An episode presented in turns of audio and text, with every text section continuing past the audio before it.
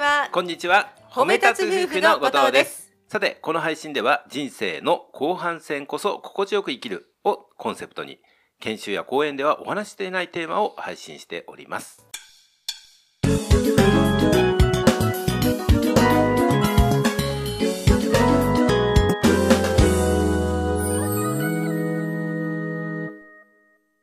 さて本日のテーマは、はい、夫婦の呼びかけ。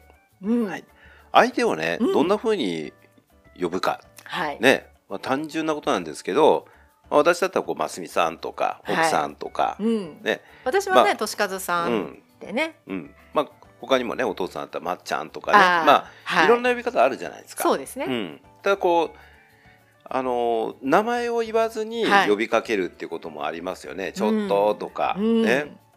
でそんな中でですね、はい。やっぱできたら、うん。こう、まあ、顔が上がるというか、うんうん。あのいい呼び方をしたいじゃないですか。はい、うん、実はこう最近ね、うん、あのーまあ、実は私らの共通でよく知ってる方が、うん、前々からはい。奥さんを呼びかけるときに「うん、おい」って言ってたんですよね。そうですよ。うん。うん、なんかね、はちょっとねんどうでしょう。なんかこう命令されてる気がするし、なんか圧がね、ありますよね。ありますね。そうだから多分ね、はい。それでやっぱりその奥さんの方も気になってたと思うんですよね。うん、で実際にはい、「おい」って呼び方はどうなの？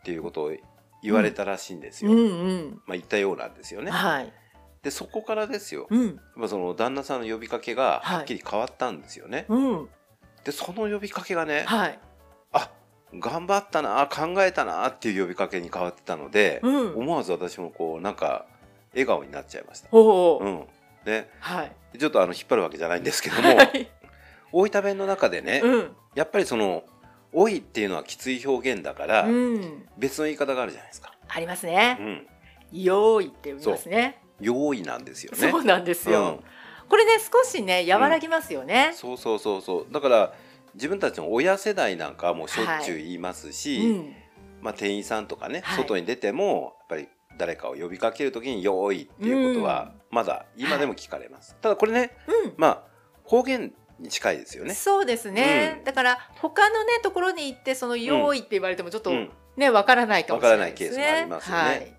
なんか呼ばれたのかもしれないぐらい、ね、あそうそうそう。ん。だからそれも含めて、うん。今回のねこの旦那さんっていうのは、はい。あそんな言い方。面白いよねっていう言い方、ね。それは何か。はい。「おい」っていうのをうん。「いや」ですいやーいやなんかいやーごきげんようって言いそうでね。そそんな感じ。ねうん挨拶って感じでねうんうん。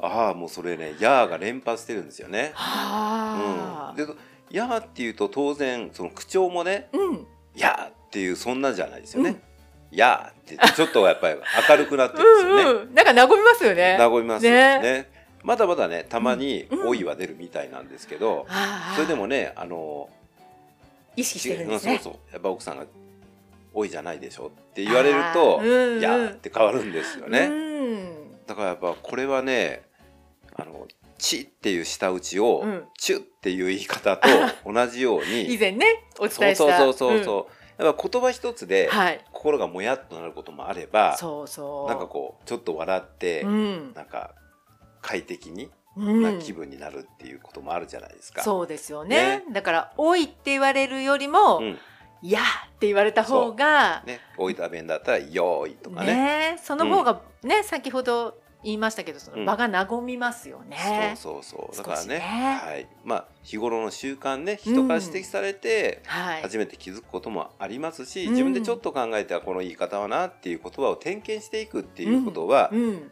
たまに必要なのかもしれませんねね。はい、なのでぜひ、えー参考になさっていただければなというふうに思いました。本日も最後まで聞いていただきましてありがとうございましたあ。りがとうございました。